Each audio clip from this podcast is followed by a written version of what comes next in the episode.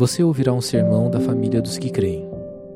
Idolatria não é apenas sobre nos prostrarmos na frente de imagens ou sobre a luxúria que é tão visível aos nossos olhos. Idolatria começa e acontece lá dentro do coração. O que você mais valoriza e honra? O que mais consome o seu tempo, energia e pensamentos? Onde estão depositados os seus amores e suas afeições? Que possamos deixar o nosso interior ser sondado nesses dias e que o Espírito faça a obra que somente Ele pode fazer em nossos corações. Bem-vindo à série A Fábrica de Ídolos. Gente, então, como o pastor Fabiano Crenque falou, hoje nós vamos fechar a série A Fábrica de Ídolos, onde nós falamos a respeito de vários desdobramentos é, da idolatria no coração do homem, é, partindo do pressuposto da célebre frase de João Calvino, que disse que o coração dos homens, ou o coração do homem, é uma fábrica de ídolos. Quem foi desafiado pelas palavras que compartilhamos aqui? É, eu me lembro que é, no começo da série, até alguém disse: vai começar o raio-x, né? Porque quando nós falamos sobre idolatria, e já já vou começar por aqui mesmo, nós pensamos naquela coisa mais tradicional no que tange a idolatria. Mas quando olhamos para o nosso coração, permitindo que as Escrituras é, sejam de fato um raio-x, nós percebemos que a idolatria é um problema enraizado no coração do homem. Amém, gente? Então, eu gostaria que abríssemos as Escrituras em Filipenses capítulo 3. Vamos ler os versos 18 e 19. Dizem, pois muitos andam entre nós, dos quais repetidas vezes eu vos dizia, e agora vos digo, até chorando, que são inimigos da cruz de Cristo. Digam comigo, inimigos da cruz de Cristo. O destino deles é a perdição, o Deus deles é o ventre, e a glória deles está na sua infâmia, visto que só se preocupam com as coisas terrenas. Oremos, Pai, queremos te dar graças uma vez mais por Cristo Jesus, o dom precioso para a nossa redenção. E eu quero te pedir nessa manhã, de maneira específica, que você caia sobre nós com o espírito de sabedoria e de revelação, a fim de que os olhos do nosso entendimento sejam iluminados e possamos compreender a real esperança da nossa vocação. Eu peço que tudo seja para a tua glória, pelos interesses de Cristo e para o bem do mundo. Assim, oramos no precioso nome do seu filho Jesus. Amém e amém. Gente, eu quero partir dessa reflexão, ou melhor, dessa dura admoestação de Paulo, à igreja que estava em Filipos, e Paulo demonstra, ele usa a expressão inimigos da cruz de Cristo. Eu penso que nenhum de nós se auto intitularia inimigos da cruz de Cristo. E quando nós pensamos numa expressão tão forte quanto essa, basicamente nós vamos pensar em pessoas assim extremamente pecaminosas. Quem concorda comigo diga assim: os inimigos da cruz de Cristo. Você já pensa uma coisa assim meio o islamismo, o Osama Bin Laden, deve ser sobre esse cara que Paulo está falando. Os xiitas, os kamikazes, ou aqueles que adoram ah, ah, deuses pagãos lá na Índia. Esses seriam aqueles que todo bom cristão ocidental classificaria como inimigo da cruz de Cristo. Contudo, não é o que o apóstolo Paulo e as Escrituras fazem. Paulo diz que os inimigos da cruz de Cristo são todos aqueles que têm o próprio ventre por seu Deus. Projeta de novo, por favor, o verso 19, John. Então, assim que termina a declaração, inimigos da cruz de Cristo, ele diz: o destino deles é a perdição, o Deus deles é o ventre. A glória deles está na sua infâmia, visto que só se preocupam com as coisas terrenas. Então, quem é biblicamente classificado como um inimigo da cruz de Cristo? É um idólatra. Mas qual é a natureza da idolatria? É amar e servir a si mesmo. Então, se nós aplicarmos a denúncia de Paulo aos santos que estavam em Filipe, talvez dentre nós existam inimigos da cruz de Cristo. Pessoas que amam e servem a si mesmos. Que têm por seu Deus o ventre, ou em outras palavras, os seus apetites terrenos. É o que os move. Eles não andam pela glória de Deus, para a glória de Deus, pelos interesses de Cristo, para o bem do mundo. Eles andam atrás de satisfazer os desejos do seu ventre. E Paulo diz que a característica são pessoas que só se preocupam com as coisas desta era. Então, ao longo de toda a série, você teve várias denúncias, inclusive na exposição da Jaqueline Crank, ela botou é, aqui um catálogo dos idólatras, assim, que estava tão terrível que na terceira eu já estava quase pedindo para ela parar de ler. Pessoas que confiam no dinheiro, pessoas que confiam em relacionamentos, pessoas que confiam em seu potencial, pessoas, as características distintas da idolatria. E tudo isso se resume, já que nesse texto. Pessoas que têm o ventre por seu Deus. Então, são pessoas que servem a si mesmo. E, sem sombra de dúvida, Paulo tem em mente o pecado original. E nós vamos entender que a idolatria não é um pecado qualquer ela é a raiz do coração caído do homem, porque no Éden, o que atraiu a mulher foi o desejo de satisfazer seu próprio ventre. E o homem então caiu naturalmente no mesmo engodo. Então, à luz disso, eu separei alguns trechos e citações do que já havia sido compartilhado, para a gente resumir o que falamos até aqui, e depois nós vamos observar Quais são as filosofias do nosso tempo que elas acabam por personificar ídolos? Eu vou tentar explicar isso.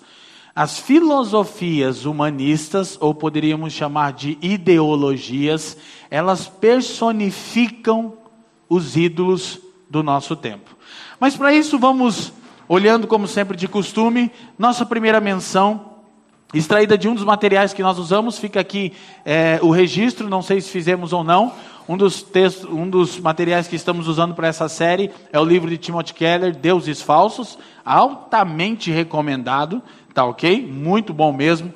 E Keller diz o seguinte: a Bíblia deixa claro que não podemos restringir a idolatria à reverência diante da imagem de falsos deuses, ou seja, esse conceito básico e tradicional de idolatria.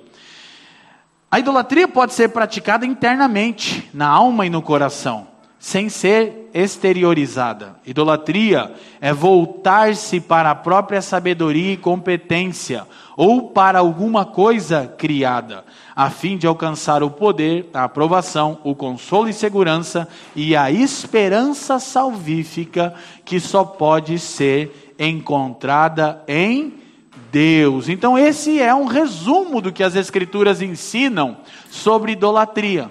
Não podemos reduzir o contexto de idolatria, o conceito de idolatria, melhor dizendo, à adoração a imagens, mas a maior parte da idolatria, ela é praticada internamente no coração do homem, como vimos no texto de Paulo aos Filipenses. Então, nós chegamos ao seguinte veredito: o que são os ídolos?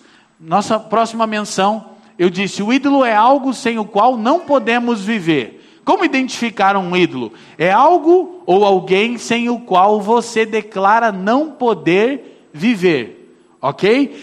Agora, contudo, aparentemente sobrevivemos, mas nos é furtada a alegria. Porque quando nós dizemos, deixa a citação, que o ídolo é algo ou alguém sem o qual não podemos viver, você vai pensar, eu estou aqui, eu estou bem, então eu não sou um idólatra.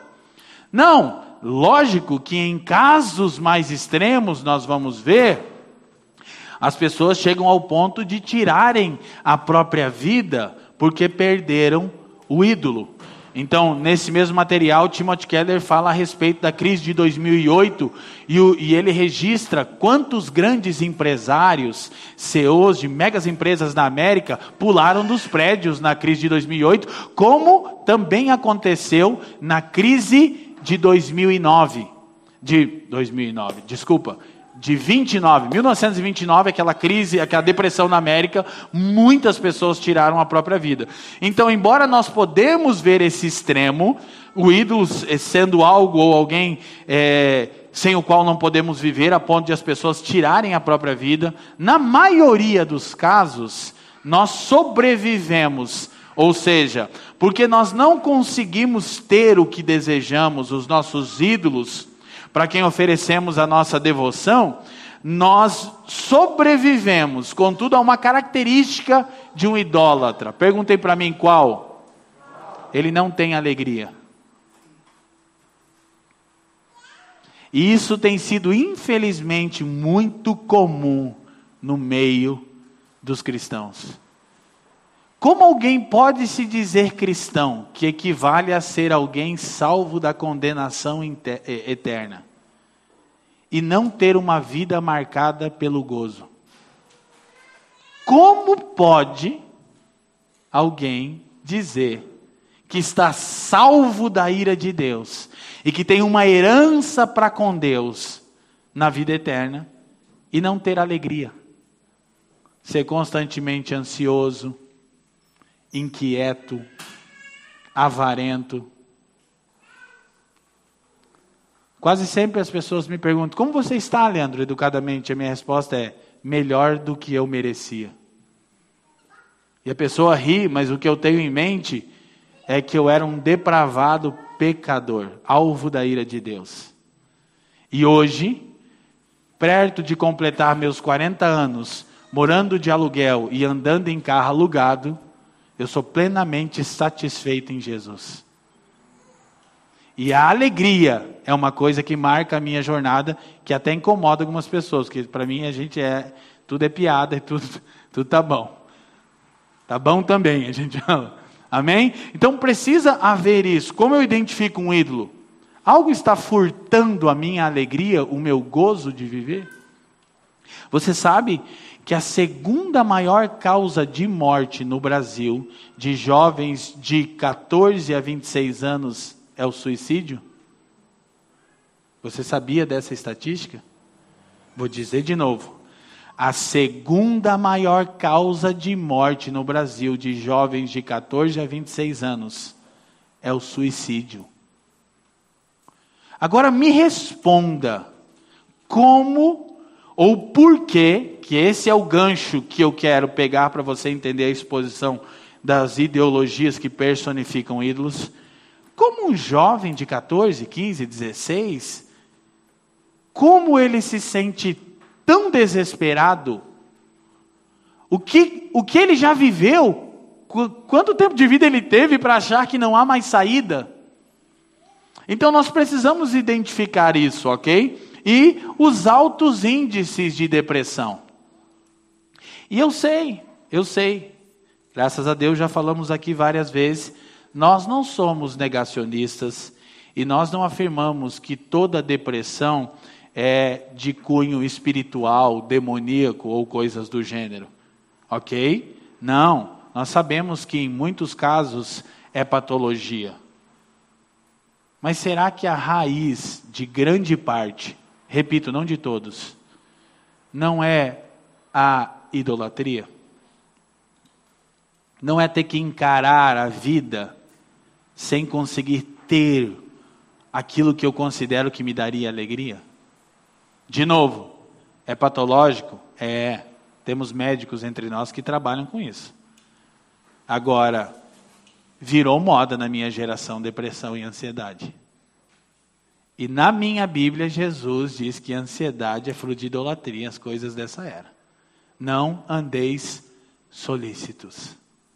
E aí nós vamos perceber como isso está cada vez mais. Temos psicólogos entre nós que poderiam falar muito mais é, assertivamente, como o pastor William Amaral, do que eu. Então nós precisamos entender uma coisa. Eu estou falando sobre alegria, sobre gozo, não sobre felicidade. Felicidade é um sentimento circunstancial. Ok? Diz respeito às circunstâncias. Alegria é uma virtude eterna, um fruto do Espírito. Nem sempre estamos felizes, mas sempre estamos alegres. Bom, ao menos discípulos de Jesus. Simpatizantes, evangélicos, cristãos nominais, provavelmente não experimentam. Mas o cristão nem sempre está feliz, porque felicidade é um sentimento circunstancial. Mas um cristão sempre está alegre, porque a alegria é uma virtude eterna, um fruto do Espírito.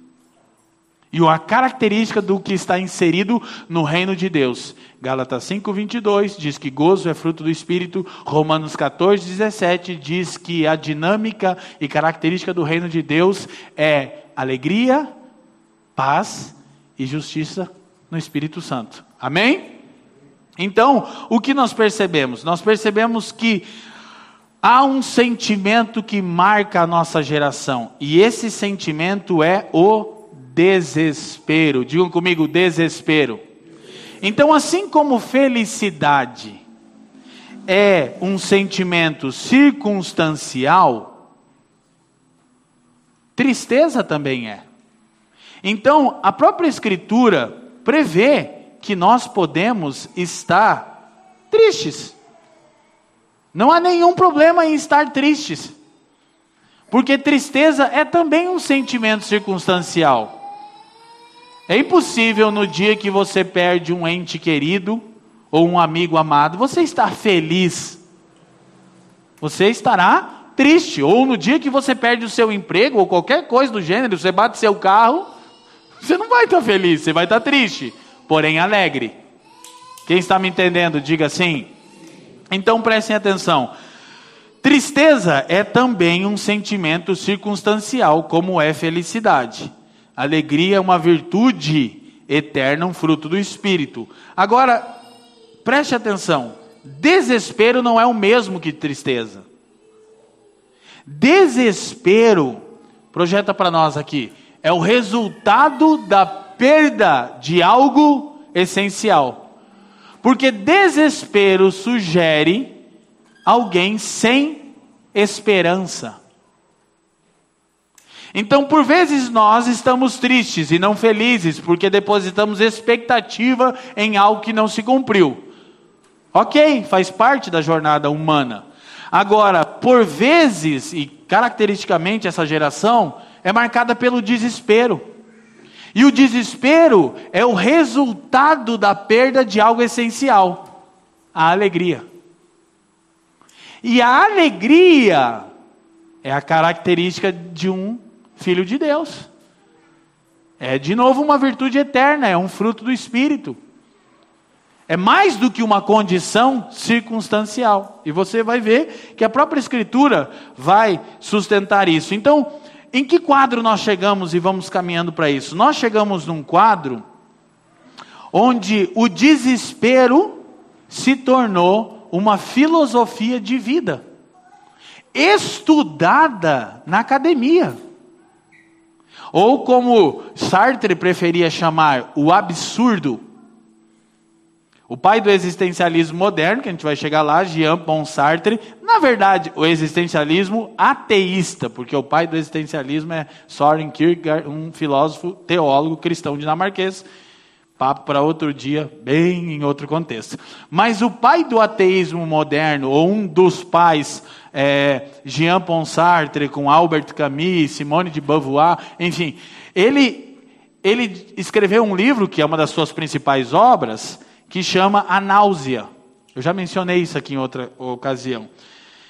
E A Náusea é um romance que narra a história de um homem, provavelmente seja a própria experiência de Sartre, em busca do sentido da vida. E ao chegar no fim da jornada, ele descobre que não há sentido algum em existir. Então ele tem náuseas. Isso é uma filosofia comportamental, é um estilo de vida. As pessoas se declaram nihilistas existencialistas. E o desespero revela que perdemos algo essencial. Perdemos a nossa referência de um Criador soberano, absoluto e amável, relacional. Porque ter um Deus soberano e absoluto não relacional também não resolve, porque nós somos seres que carecemos de relação, amém? Então, outra evidência que você está caminhando para uma filosofia nihilista, existencialista, é quando você não sente desejo ou falta da comunhão, da relação. É impossível um nascido de novo não ter falta da relação, da comunhão, da vida misturada porque somos essencialmente seres assim. Então, olhando historicamente, nós vamos perceber o seguinte: projeta a próxima, Joe. O secularismo, fruto do fracasso iluminista e da alienação cristã, tem feito com que muitos percam a razão para se viver. Eu vou tentar abordar o que é o secularismo daqui a pouquinho, que é fruto do fracasso da empreitada iluminista e também da alienação cristã, do desinteresse cristão pela vida no mundo, que é um outro problema. Então, quando nós estamos falando sobre não colocarmos nossa esperança nas coisas terrenas, tendo nosso ventre como Deus, como Paulo escreveu, nós pensamos que o cristianismo é uma filosofia de vida que, que desconsidera a existência e o mundo e a ordem criada. E essa também não é a saída. Então, por causa do fracasso iluminista, da empreitada, da doutrina do progresso, da Revolução Francesa e tudo mais, e da alienação cristã, do desinteresse da igreja, portanto, a próxima palavra da nossa série, vamos começar a nova série, vai ser graça comum, que nós vamos explicar biblicamente a graça de Deus em todas as esferas da existência, exatamente por isso, para entendermos. Por causa dessa alienação cristã, muitos perderam a razão para viver.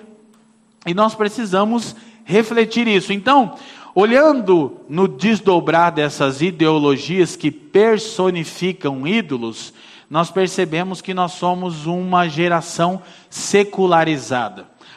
Pro afirma o seguinte: a condição pré-cristã é pagã, já a pós-cristã é secularizada. Preste atenção nisso, não desvirtue. Então, paganismo é o estilo de vida de um lugar, de um povo, onde o cristianismo não chegou. Então, no Ocidente não existe mais paganismo.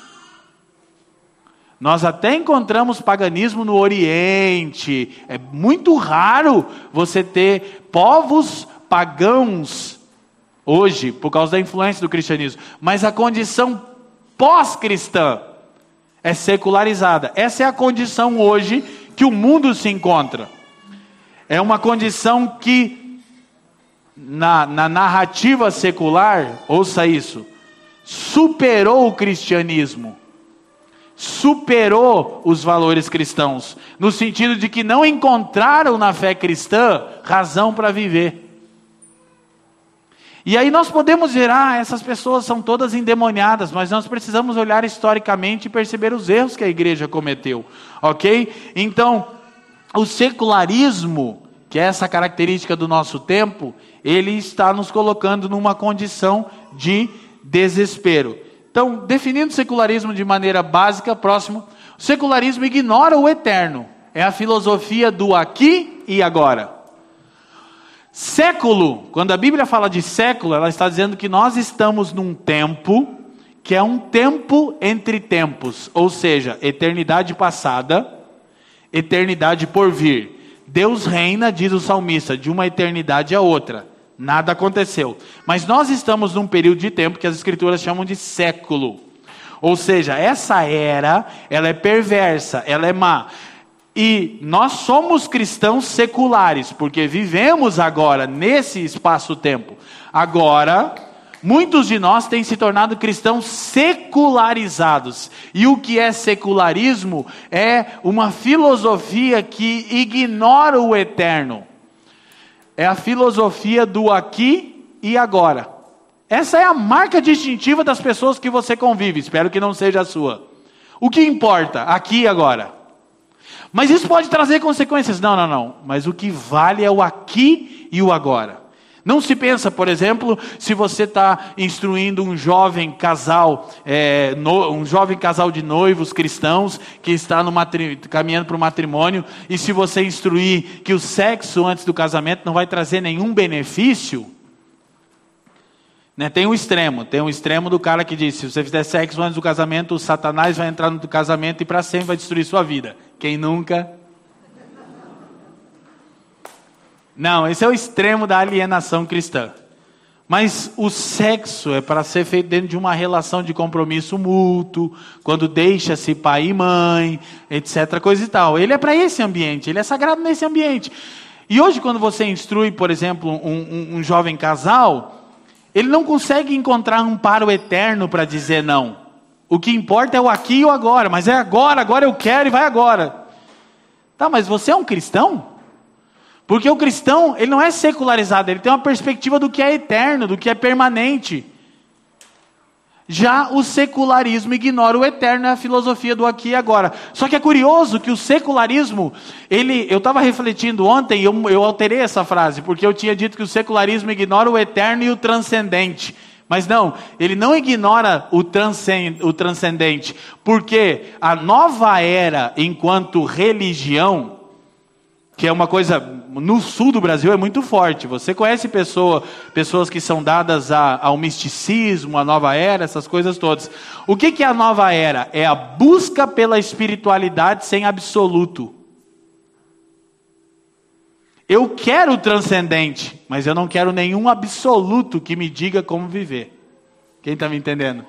E o mais doido é que existe um tipo de evangelho nova era hoje de pessoas que vêm até a igreja na busca do transcendente, mas sem que ele seja um absoluto.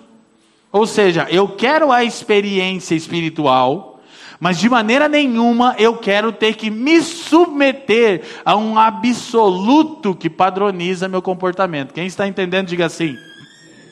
Então, é, nós precisamos refletir que os pensamentos filosóficos ao longo dos anos, eles vão personificando ídolos. E esses ídolos requerem adoração. E essa adoração é nada mais, nada menos do que um comportamento. É, essa, esses ídolos que são formados por ideologias, eles requerem sacrifício. E o que é o sacrifício requerido? Padrão comportamental. Paulo tem exatamente isso em mente quando escreve aos Romanos e diz: Rogo-vos, pois, irmãos, 12, 1.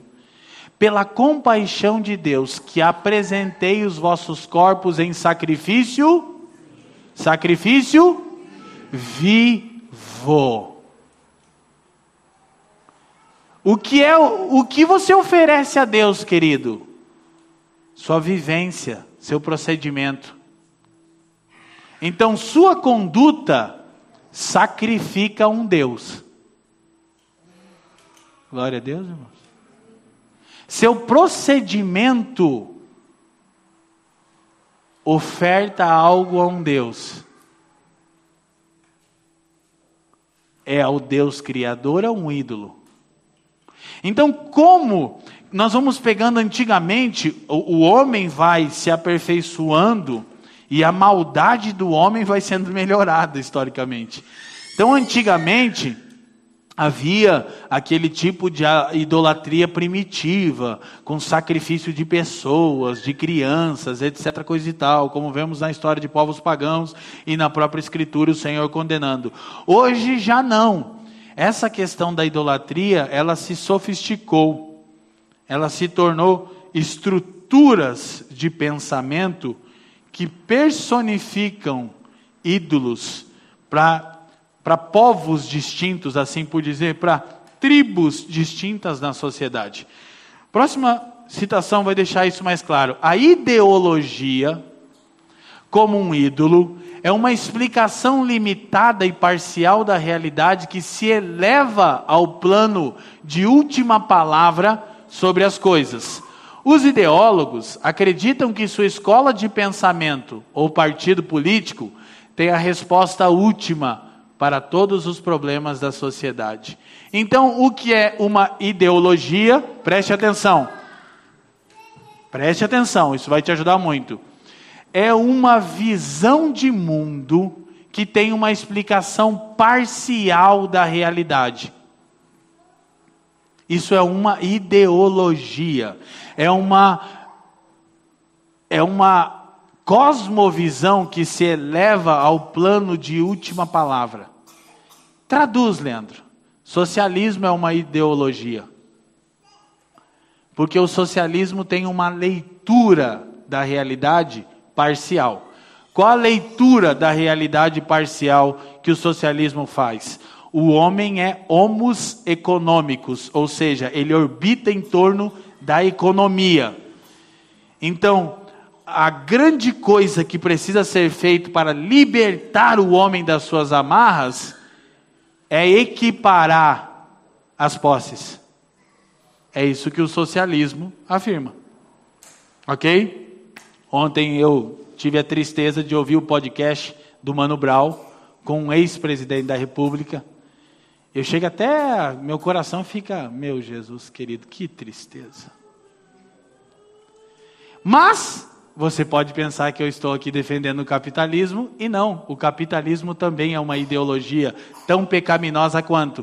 Ele tem uma leitura parcial da realidade, que diz que é só deixar, o Fafa mencionou isso, o livre mercado, a mão invisível, é, é, organizar, estabelecer os parâmetros da sociedade. Demanda, compra e venda. Então, tanto o capitalismo quanto o socialismo, eles enxergam o homem como ser homos econômicos. Ele orbita em torno da economia. Então são ideologias. E aí nós teríamos tantas outras ideologias, mas, de novo, e essas visões de mundo, elas afirmam ter a última palavra sobre todas as coisas. Então, acreditam que sua escola de pensamento ou partido político tem a resposta última para todos os problemas da sociedade. Então, nós precisamos refletir se nós não caminhamos também por ideologia, que são explicações parciais da realidade. E o que elas fazem? Personificam deuses. É por isso que, quando não encontramos aquilo que esperávamos dentro da nossa ideologia, nós tiramos a nossa própria vida, ok? É por isso que afirmam, tem esse grande debate, por exemplo, que Hitler tirou a própria vida. Não ia deixar ninguém ter o prazer de fazer isso, entendeu? Isso fala de como uma ideologia pode se enraizar no coração de alguém.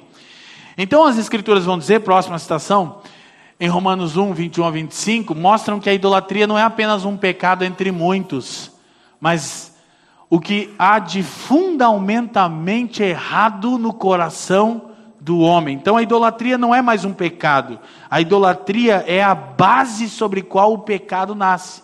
Então, desde o Éden, a decisão do homem foi servir a si mesmo, tornando Deus obsoleto. Então, se eu souber o que Deus sabe, eu não preciso mais de Deus e sirvo a mim mesmo. Então, nós precisamos observar é o que há de fundamentalmente errado no coração do homem. Essa é a característica é, principal da idolatria. Então, nós precisamos discernir quais são os ídolos do nosso coração. E ao longo da série nós trabalhamos várias coisas à luz das Escrituras que poderão nos ajudar. O nosso desafio, vamos para a próxima citação. Não há como desafiar os ídolos sem fazer uma crítica cultural. E não há como fazer crítica cultural sem discernir e desafiar os ídolos. Já pode colocar a próxima e última citação minha.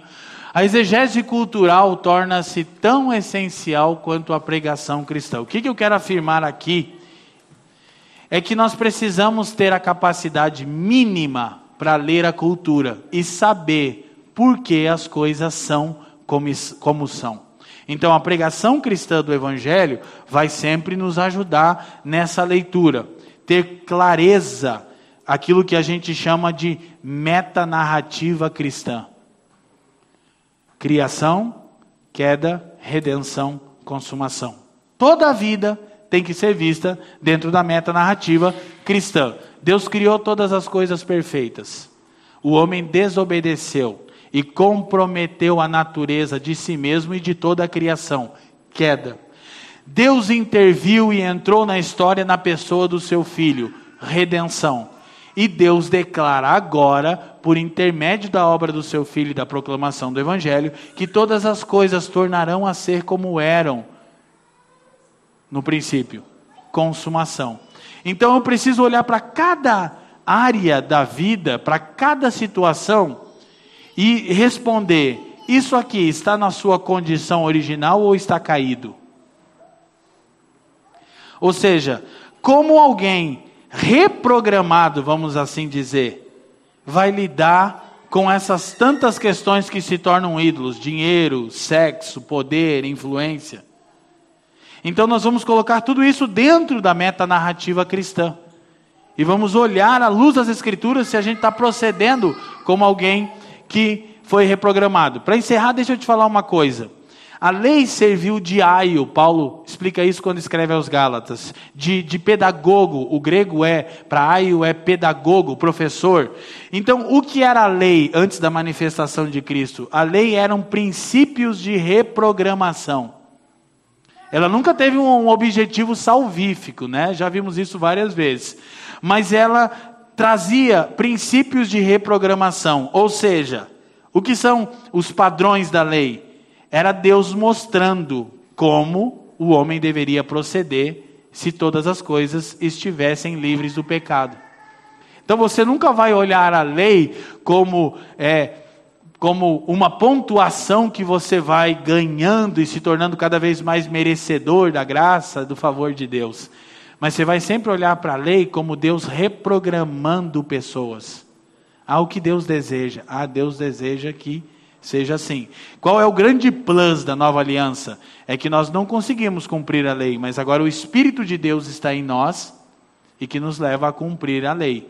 Mas nós não desprezamos a lei de maneira nenhuma. Nós sempre vamos olhar para os padrões de Deus e dizer: assim as coisas deveriam ser. E isso vai fazer com que você e eu identifiquemos se há ídolos no nosso coração. Ou seja, como Deus espera que lidemos com as finanças, como Deus espera que lidemos com as relações, como Deus espera que procedamos nos nossos empreendimentos. Isso fala de estarmos adorando a Deus. Isso fala de oferecermos o nosso corpo como um sacrifício vivo, sobre o nosso comportamento ser uma oferta agradável ao Senhor. Ok? Por quê? Porque não temos ídolos, nós temos um Deus e não ignoramos aquilo que é eterno, mas guardamos no nosso coração as palavras de Deus e a nossa esperança nas coisas eternas. Amém, meus irmãos? Obrigado por nos ouvir. A Família dos que Creem é uma igreja local em Curitiba comprometida com o Evangelho e a vida em comunidade. Para nos conhecer melhor e manter contato, acesse famíliadosquecreem.com.br.